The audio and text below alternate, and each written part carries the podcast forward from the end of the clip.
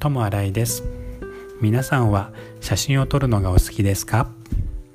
ここ何日か友達とのグループ LINE を見ていると 3D アニメーションみたいな顔に変身するアプリを使っている人が多く自分もすごい気になったので早速自分のスマホにダウンロードしてみました。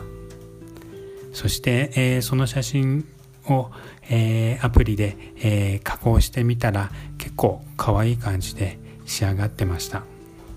なんか「アナと雪の女王」みたいな感じの 3D アニメーション顔になっていましたね。